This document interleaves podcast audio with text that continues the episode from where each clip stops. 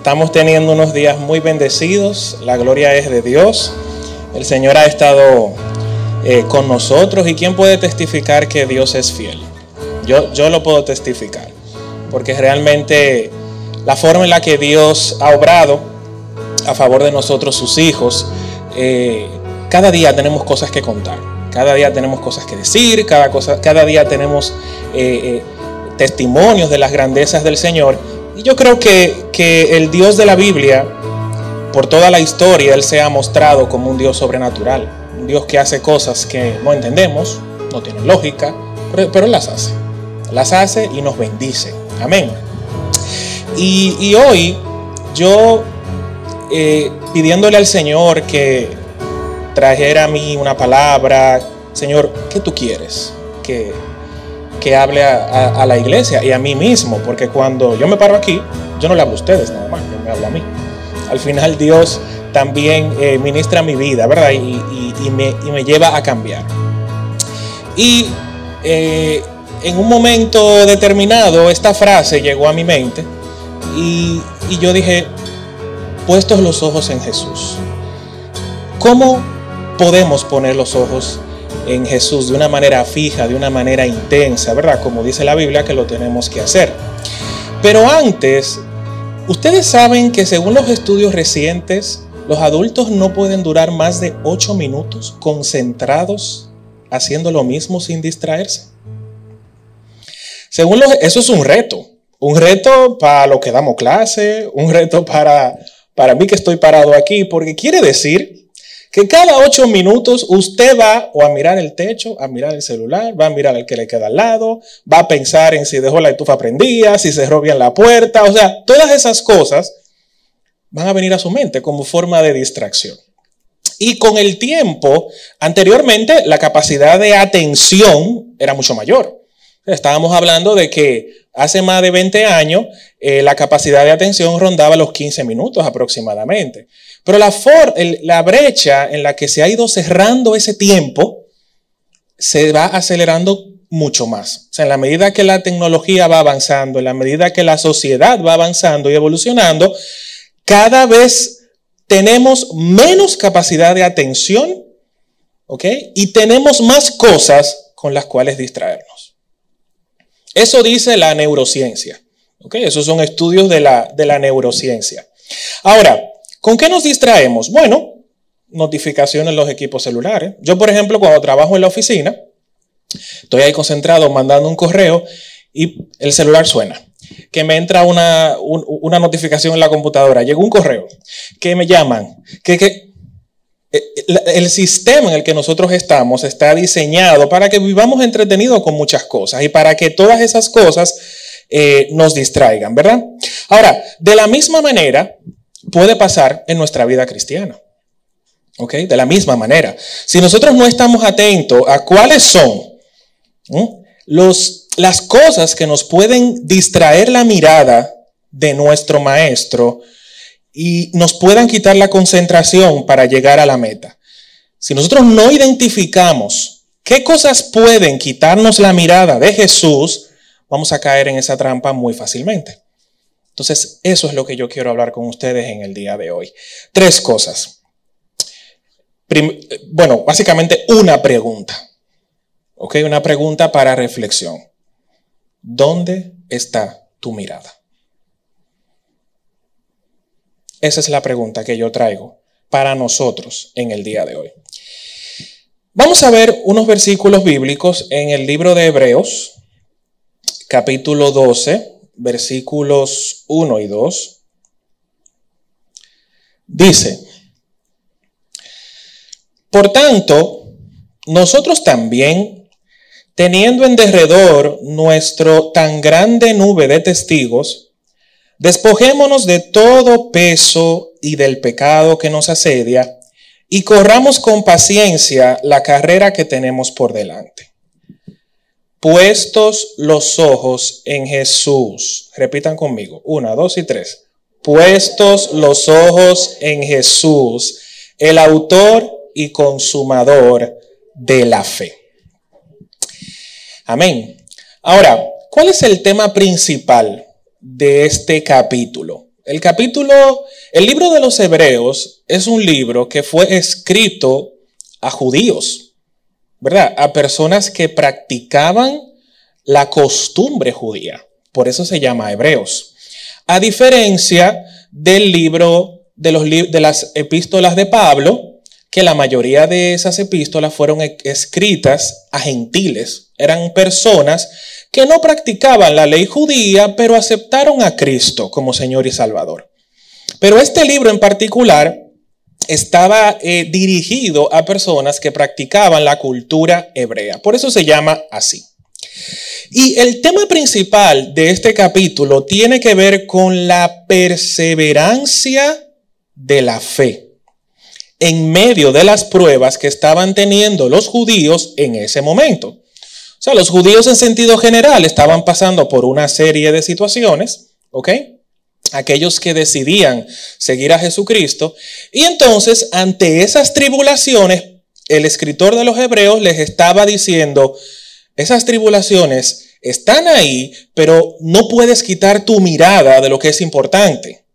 Porque si quitas tu mirada de lo que es importante, vas a entrar en una vorágine de cosas que te van a desviar, te van a desconcentrar.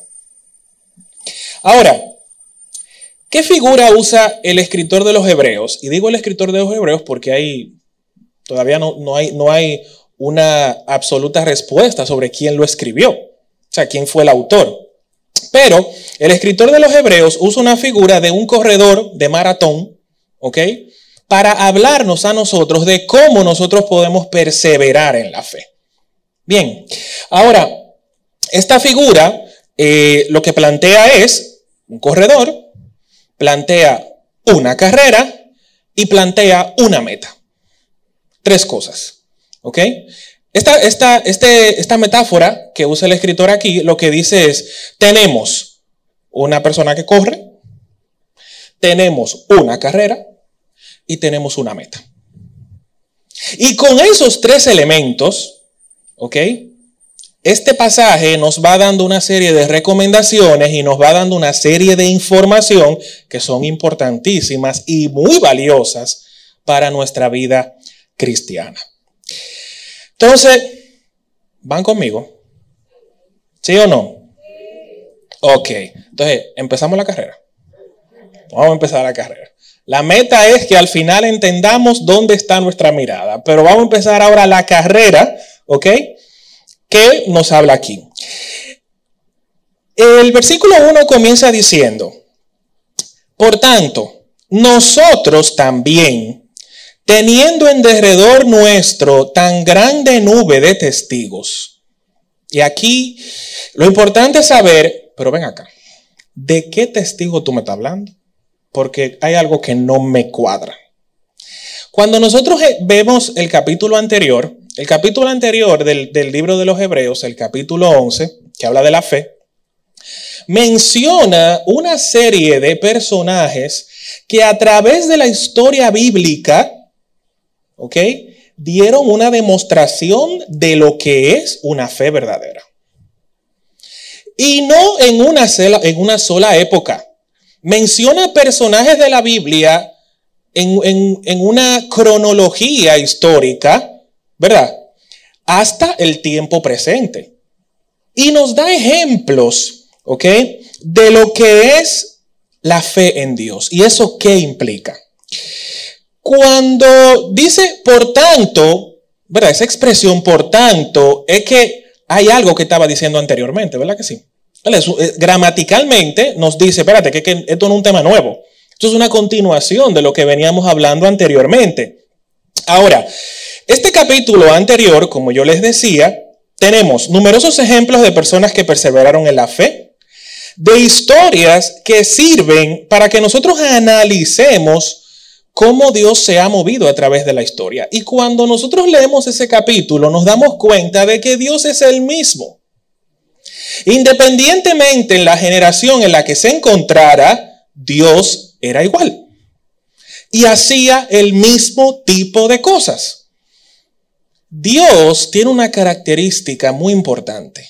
Y según la Biblia, Dios es inmutable, o sea, Dios no se inmuta ante las circunstancias, ante los cambios No, no, no, no, no. Dios es único.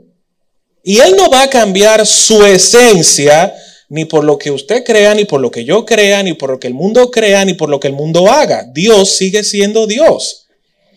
Y ese Dios sobrenatural se explica muy claramente en el capítulo 11 del libro de los Hebreos. Ahora, la vida de estas personas demuestra la naturaleza y las posibilidades de la fe para los creyentes. Cuando nosotros lo leemos, decimos, podemos entender cuál es la naturaleza de nuestra fe y qué posibilidades tenemos en la fe en Dios. ¿Ok? Ahora, como corredores de la carrera, ¿verdad? Nosotros debemos de fijarnos en su ejemplo ¿Para qué? Para nosotros poder perseverar. Y eso es lo que nos está diciendo esta expresión. Estamos ante una nube de testigos, pero no son personas que nos están mirando, que están ahí en, en, la grada, ¿verdad? Mirando cómo nosotros corremos. No, no, no, no. Al contrario, son personas a las cuales nosotros tenemos que mirar para ver cómo ellos corrieron y nosotros entonces seguir su ejemplo. Hasta aquí, ¿van conmigo? Ahora, muy bien, tenemos esos ejemplos allí. ¿Qué sigue diciendo la Biblia? Luego de que habla de los testigos, ya sabemos quiénes son, ¿verdad? Dice, despojémonos de todo peso y del pecado que nos asedia. La palabra despojándonos o despojémonos, ¿ok? En, el original griego se puede traducir como dejar de lado una ropa. Imagínense cuando usted llega a su casa harto del trabajo, agotado, cansado, que no puede más. Yo particularmente cuando yo llego a mi casa, yo como decimos en dominicano, yo me desalforo. Yo me quito todo lo primero que yo hago, lo primero que yo hago es despojarme, ¿verdad? Dejar de lado toda esa ropa porque eso no me deja como ser, eh, eh, como que decir, bueno, me desconecté. Pues en este, en este, en este contexto es, es básicamente esa misma palabra. Dejar de lado una ropa. Es como se puede traducir el verbo despojémonos en el original griego, como se usa aquí. Y ahora, ¿por qué hay que despojarse? Para poder correr, ¿ok? Para un corredor de maratones, lo más importante es quitar de su cuerpo todo lo que sea peso innecesario. Si él pudiera correr sin ropa, yo creo que lo haría. Si los atletas pudieran correr sin ropa, lo harían. Porque eso es peso, pero un peso necesario, porque no queremos ver cosas, ¿verdad? Ahora, eh, imagínense que en siendo peso corporal, con, con estas dos cosas, yo no puedo arrancar una carrera de atletismo, eso no es posible. A Juan Carlos, por ejemplo, le faltaría entrenamiento, pero él pudiera. Tiene el cuerpito de atleta y chiquito. Él llega rápido, porque pesa poco. Ahora, eh, estos atletas, ¿ok? en la, sobre todo en la antigua Grecia, que es en el contexto que se está desarrollando esto, corrían casi desnudos para poder ir totalmente ligeros en la carrera. ¿Ok? Los que participaban en estas competencias atléticas prácticamente iban casi sin nada, o sea, se quitaban todo, todo, todo, todo, todo. Ahora bien, otras versiones usan eh, otras expresiones para decir despojémonos de todo peso. Algunos dicen, despojémonos de todo lo que nos estorba. Otros dicen, despojémonos de todo lastre. O sea, hay variedad de, versiones que usan palabras y expresiones que aunque son en esencia lo mismo, pero son distintas maneras de decir eh, la misma cosa. Ahora, ¿de qué no tenemos que despojar? ¿Cómo podemos nosotros aplicar esto en nuestra vida cristiana? Bueno, no, primero, despojémonos de cualquier asociación que nos incapacite en seguir en la vida cristiana. En nuestra vida cristiana nosotros tenemos que saber que no todas las asociaciones, no todas las amistades, no todos los compañerismos nos van a ayudar en la carrera. Y tenemos que tener una determinación clara de saber qué personas quizás tenemos que desasociarnos. Porque son un peso innecesario en nuestra carrera. ¿Qué otra cosa? Nuestra naturaleza pecaminosa. Esas ganas inconstantes de hacer lo malo que nos acompaña día a día, contra eso tenemos que pelear también. Y eso es un peso que no nos deja correr ligeramente la carrera. Yo me pongo a pensar, si nosotros no tuviéramos esa naturaleza pecaminosa, la carrera cristiana fuera un cachú, como diríamos aquí. Fuera sumamente sencilla. Pero lo tenemos. Ahora, tenemos esa carga. No la podemos arrancar eh, completamente porque no somos perfectos, ¿verdad? Y alcanzar la perfección, eso llegará en su momento. Pero, ¿qué nosotros podemos hacer para aligerar esa carga? La Biblia dice, desvístanse del hombre viejo y vístanse del hombre nuevo. Cuando nosotros comenzamos a vivir de acuerdo al hombre nuevo, esa naturaleza pecaminosa que está ahí va perdiendo peso, va perdiendo peso, va perdiendo peso y se va aligerando. Y nuestra carrera cristiana se vuelve más ligera. ¿Van conmigo, hermanos? Tercera cosa que podemos despojarnos algún pecado que constantemente nos acosa. Hay un hábito pecaminoso que nosotros tenemos que no podemos dejar. Muchas veces esa es nuestra realidad. Y según mi experiencia, porque todos hemos tenido en algún momento algún hábito que hemos querido dejar, y según mi experiencia, cuando intentamos dejarlo por nuestra propia fuerza, no hay ningún resultado. No hay ningún resultado. Sin embargo, cuando nosotros decidimos, bueno, independientemente de lo que sea, yo voy a seguir en tu presencia, voy a orar, voy a buscar en tu palabra, en la medida que nosotros lo hacemos, y al principio, eso va a ser difícil, porque tu carne no quiere. ¿Ok?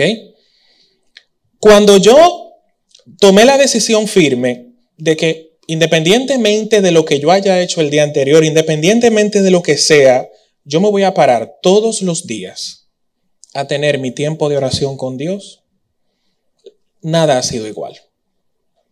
Y hay hábitos que se han ido solitos. Yo no he tenido que hacer absolutamente nada. Y ya hay cosas que yo no siento la necesidad de hacer porque me enfoqué. ¿Ok? Otra cosa que nosotros debemos despojarnos de la incredulidad o del orgullo son aspectos que no nos aligeran la carga, al contrario, son un peso innecesario en nuestra vida. Cuando tenemos emociones fuera de control, que no sabemos controlarnos, también raíces de amargura, falta de perdón. Todas estas cosas son pesos innecesarios en nuestra carrera. Y cuando nosotros vamos caminando la vida cristiana, entendemos y entendemos esto, decimos, pero ven acá, yo he vivido cargado toda mi vida. Yo he vivido con una serie de peso innecesario en mi vida que no me ha dejado avanzar. Entonces, pensemos y reflexionemos, hermanos, a ver cuáles de estas cosas están ahí sobre nosotros, haciéndonos peso y que no nos dejan movernos, que no nos dejan avanzar, que no dejan que corramos la carrera con libertad.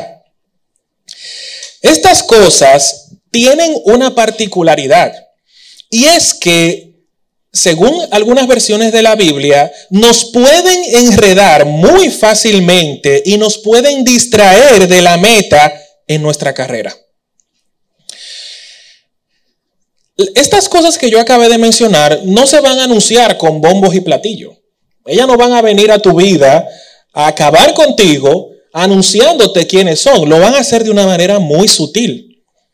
Es muy sutil guardar rencor en tu corazón. Eso es muy fácil. Es muy fácil no perdonar y vivir con esa falta de perdón. Es muy fácil ser orgulloso. Eso es muy fácil. Y la forma en la que eso se va adentrando en nuestra vida es de una manera tan sutil que cuando usted quiere despertar, usted está envuelto, o sea, estamos envueltos en una serie de cosas que cuando pensamos, pero ven acá, ¿y qué fue? Ahora, Filipenses capítulo 3, versículos 13 y 4, Pablo dice, hermanos, yo mismo no pretendo haberlo ya alcanzado. Él está diciendo, yo no pretendo decir, ya yo corro sin ningún peso, ya yo ando ligerito. No, no, no, no, no, no. Él no pretende haberlo alcanzado, pero una cosa hago, olvidando lo que queda atrás y extendiéndome a lo que está delante. Hay momentos en los que tenemos que sentarnos y pensar, ok, yo he vivido una vida con un mal hábito pecaminoso o con orgullo, con rencor. Pero una vez identifiquemos eso, hermano, no nos quedemos con la culpa. Olvidemos lo que está detrás y extendámonos a lo que está delante. Eso es lo que dice el apóstol Pablo. Ahora, nosotros tenemos que estar velando constantemente, tenemos que estar orando constantemente, constantemente, porque esos pesos innecesarios son muy hábiles en la manera en que nos mantienen estancados en la carrera. Hay cosas que son tan pesadas que usted no va a poder dar ni un paso en su carrera no va a poder avanzar ni un chin. ¿Ok? Entonces, hay que estar muy alenta. O incluso, voy más lejos. Eh, no que usted no pueda dar un paso, no, no, no, no, que le haga retroceder. O sea, hay pesos tan fuertes que te pueden hacer retroceder en tu vida cristiana. Y tenemos que estar velando y sabiendo que están ahí y que posiblemente, ¿ok? Nosotros podemos caer en, esas trampas. Yo le quiero contar una anécdota. Yo estaba preparando este mensaje para que ustedes vean las, los distractores, cómo, cómo operan, ¿verdad? Cómo, cómo ocurren las cosas que nos distraen. Señores, yo estaba bien, tranquilo, en mi casa, preparando el mensaje, con mi diccionario bíblico aquí, mi versión de que yo qué, tenía todo mi, mesa, yo la tenía llena de, libros y de cosas. Bueno, para preparar lo que, lo que traje aquí. Señores, yo me senté y eso fue una odisea. O sea, preparar esto, eso fue una odisea. El fregadero comenzó a gotear. Y la señora me dice, no, que el fregadero está goteando. Y yo, pero ¿cómo así? O sea, que no, hay, no, había razón. Y el plomero fue, y, de verdad no había nada. No estaba roto, no, no, nada, nada, nada. Él solamente tenía que ir. Pero ya, ya a eso yo tuve que distraerme de mi enfoque, ¿verdad? Tuve que distraerme. Otra, sonó el teléfono. Y después uno mensaje. Y que tú no vas a hacer esto. Y que tú no vas a... Así es que nosotros vivimos. Y si no estamos, y eso pasa en, un, ámbito, ¿verdad? Normal. Pero imagínense en nuestra vida cristiana que es tan delicada, cuántas cosas van a ocurrir para que nos distraigamos de la mente y perdamos la vista del enfoque. Ahora, sigue diciendo eh, Hebreos corramos con paciencia la carrera que tenemos por delante. puestos los ojos en Jesús, el autor y consumador de la fe. La acción aquí de correr no es que usted va a correr una vez y ya. La acción aquí de correr es un correr continuo. No que usted va a correr 100 metros y se acabó. No. Tenemos que vivir correr. Es una acción constante que debemos llevar a cabo con paciencia, con perseverancia, de manera voluntaria y una característica que no se nos puede olvidar. Tenemos que correr nuestra carrera de una manera agresiva. Ariel, ¿cómo así? Pues sí, tenemos que correr nuestra carrera de una manera agresiva. Jesús dijo algo. El reino de los cielos sufre violencia y solo los violentos lo arrebatan. Hay veces que tenemos que tomar decisiones drásticas. Hay veces que tenemos que ser agresivos en nuestra carrera cristiana. No con los demás. Porque, como decía el pastor el domingo pasado, nuestra carrera no es con mi vecino, no es con mi hermano, con mi amigo, con mi cuñado. No, no, no, no. Yo como cristiano he aprendido que yo no tengo, yo no tengo pleito con gente los evito a toda costa. Aunque tenga yo que morderme, aunque tenga yo que callar, aunque tenga yo que decir, Ariel, no digas nada, evito ese pleito. ¿Por qué?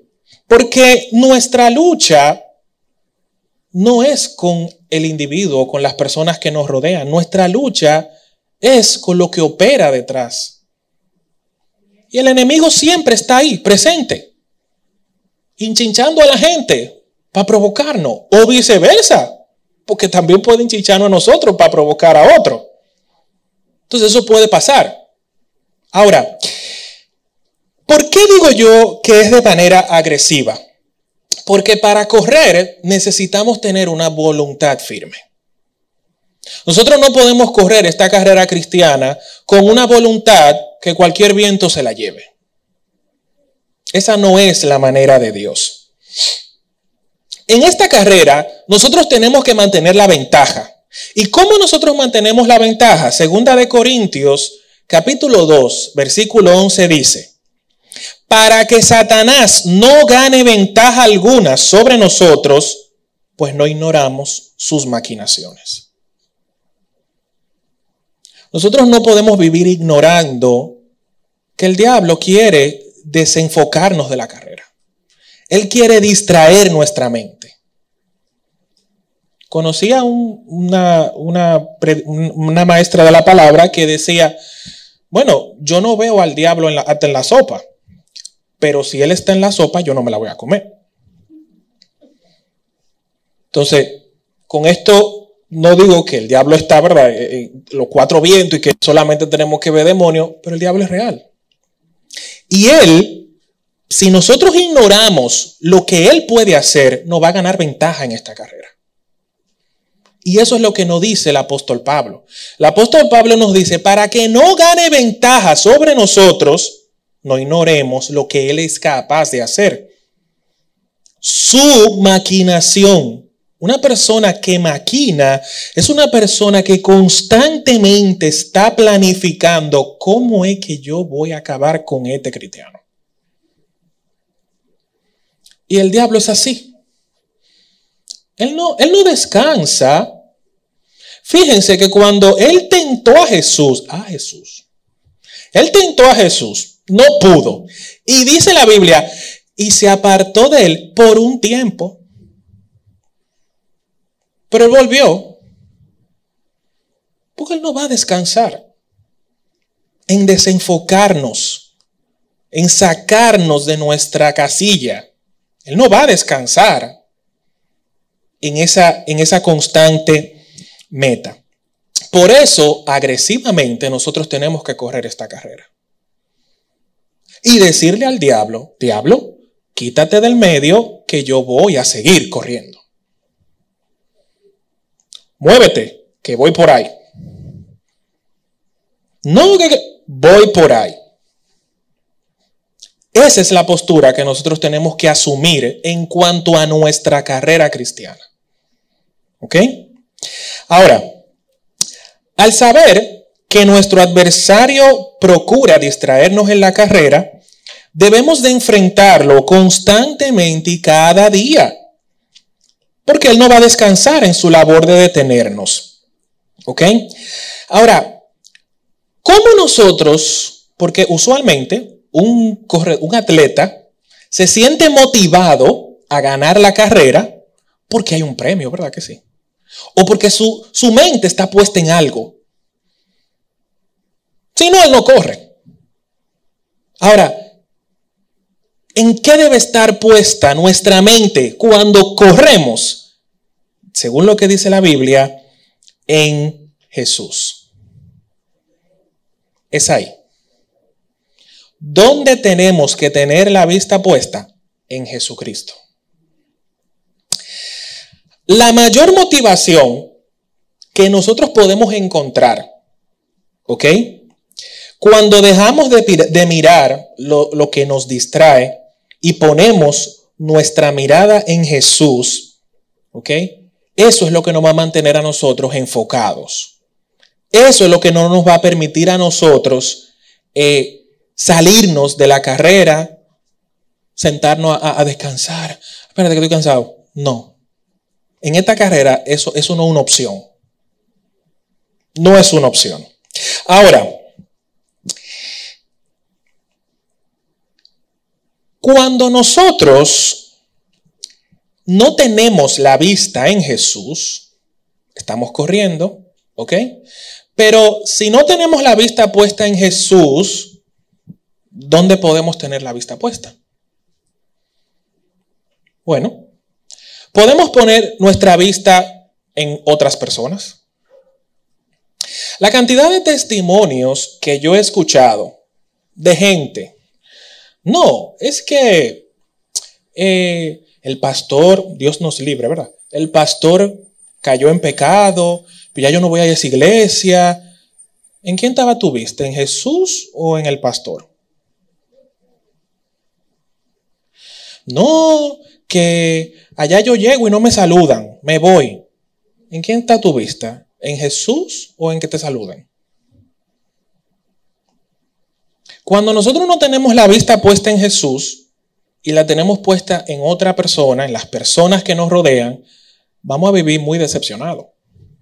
Porque el ser humano por naturaleza es imperfecto. Nace así. A los niños, por ejemplo, nadie le enseña a mentir. Ellos aprenden solito. Porque es, parte de la naturaleza con la que nacemos. Entonces tenemos que tener eso muy claro. Em, ¿Dónde podemos tener también nuestra vista? En las circunstancias. Santiago 1.8 dice, el hombre de doble ánimo es inconstante en todos sus caminos.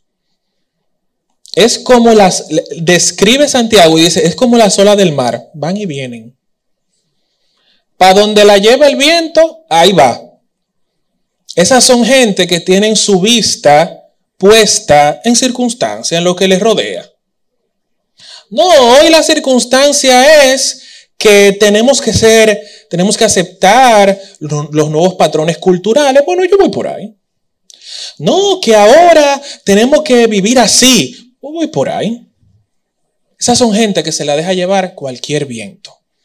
Porque al su vista no estar puesta en Jesús, sino en las circunstancias que le rodean, para donde sea que van las circunstancias, ahí va él o ella. ¿Dónde más podemos tener nuestra vista? Y esto es peligroso. En nosotros mismos. La gente que se la sabe toda. Personas que son, como dice Proverbios capítulo 7, sabias en su propia opinión. Cuando nosotros tenemos la vista puesta en nosotros mismos, y eso lo digo yo por experiencia, nosotros creemos que somos los que más sabemos, nadie sabe más que nosotros y todo el mundo está equivocado menos yo. Entonces, esa persona desarrolla con el tiempo un orgullo, como dijimos anteriormente, y eso al final se convierte en un peso en la vida cristiana, porque no lo deja avanzar. Yo he aprendido que cuando yo me encuentro con gente así, tiendo a ser muy comprensivo, porque yo fui así. Yo fui una persona que para mí, yo era el que tenía razón, nadie más tenía razón, y yo entendía que todo el mundo estaba equivocado. Después de par de trayones que el Señor me dio, pues yo aprendí y dije, no, espérate, que no es así. Ahora, dije, cuando no tenemos nuestra vista puesta en Jesús, la podemos tener o en personas, o en circunstancias, o en nosotros mismos. ¿Y cuál de las tres es más mala? Son tres opciones que no nos convienen. Y ahora vuelvo a preguntar, ¿dónde está nuestra mirada? ¿Tenemos nuestros ojos puestos en Jesús? ¿O con alguna de estas cosas nos hemos identificado hoy? Ahora, ¿por qué debemos de mantener nuestra vista en Él? Lo primero es que aunque tenemos ese grupo de testigos que dice Hebreos capítulo 11, ese grupo de personajes de la fe, hay personas que le llaman el salón de la fama de la fe, porque ahí están todos esos héroes y esas cosas, ¿verdad? Aunque tenemos todas esas personas, de todas ellas hay historias bíblicas de que fallaron. Entonces, de ellos tomemos lo bueno, pero nuestro principal ejemplo debe ser Jesucristo. Porque Él no falla. Ustedes saben lo que dice la Biblia. La Biblia dice, cuando alguno, y, y esto es para que podamos ver la naturaleza perfecta de Jesús. La Biblia dice, cuando somos tentados, no digamos que Dios nos está tentando, porque Dios no tienta a nadie, eso lo dice Santiago. Dios no te va a tentar. Para nosotros ser tentados a hacer lo malo, eso sale de nuestra propia naturaleza, dice Santiago. Cada uno es tentado de acuerdo a como su propia concupiscencia es invitado. Si tú eres un agente que te, que, que te, te airas por todo, en eso tú vas a ser tentado constantemente. Si tú eres una persona que tienes un problema de otra naturaleza, en función de lo que tú, en función de tu debilidad, es que tú vas a ser tentado. Ahora, ¿Jesús fue tentado en el desierto? Pero ¿qué dice la Biblia? Que el Espíritu Santo lo tuvo que llevar al desierto a ser tentado, porque en su naturaleza no había ninguna concupiscencia con la cual tentarlo, o sea, no había nada. El enemigo no tenía nada para tentar a Jesús. A él lo tuvieron que llevar a someterlo a una tentación, porque en él no había nada. Eso es lo que dice el libro de Lucas, lo dice claramente. Ahora, Él no falló. Él no falla. Él es fiel. Por eso, cuando tenemos nuestra vista puesta en Él, ¿ok? Es la, la mejor motivación que nosotros podemos encontrar para alcanzar la meta en esta carrera. Segunda razón, Él fue que empezó esta carrera. Nosotros estamos en esta carrera porque Él la empezó primero. Y en tercer lugar, Él es el único que puede perfeccionar nuestra fe cuando nos enfocamos en Él. Entonces, ¿por qué tenemos que mantener nuestros ojos puestos en Jesús? Es el mejor ejemplo de fe que tenemos es el que empezó la carrera, el pionero de este maratón, y es quien puede perfeccionar nuestra fe cuando nos enfocamos en él. ¿Ok? Ahora, como dije anteriormente, solo buscando de Dios en oración y meditando en su palabra, yo no puedo decirles la cantidad de cosas que Dios ha cambiado en mi vida con hacer solo eso. Pero hay que tener una voluntad firme para hacerlo. Y hay que hacerlo de una manera agresiva. Porque cuando suena esa alarma mía, ustedes saben lo que mi cuerpo quiere, ¿verdad? Quedarse acotado. Pero yo digo, es que yo no puedo quedar acotado. Porque si me quedo acotado, no voy a orar. No me voy a despertar con tiempo de orar. Entonces mi día como que... Y ya es menos, es menos complicado para mí hacerlo. Ya yo oigo esa alarma y me paro.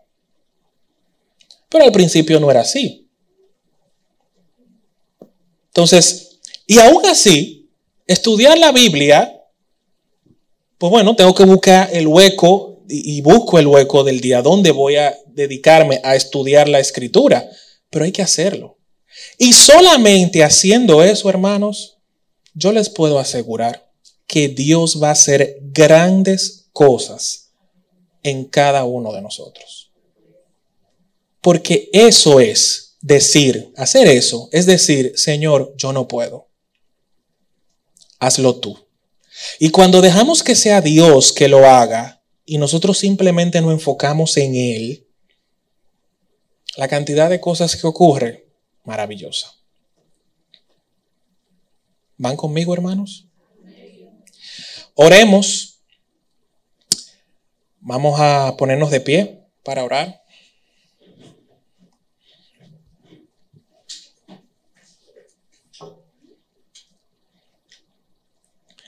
Señor, te damos gracias por tu palabra, Dios, que nos ha ministrado en esta mañana. Gracias, Señor, por la enseñanza que tú nos das para poder eh, adorarte a ti, Señor, para poder bendecirte y para poder, Señor, cambiar nuestra vida solamente enfocado, Señor, en ti.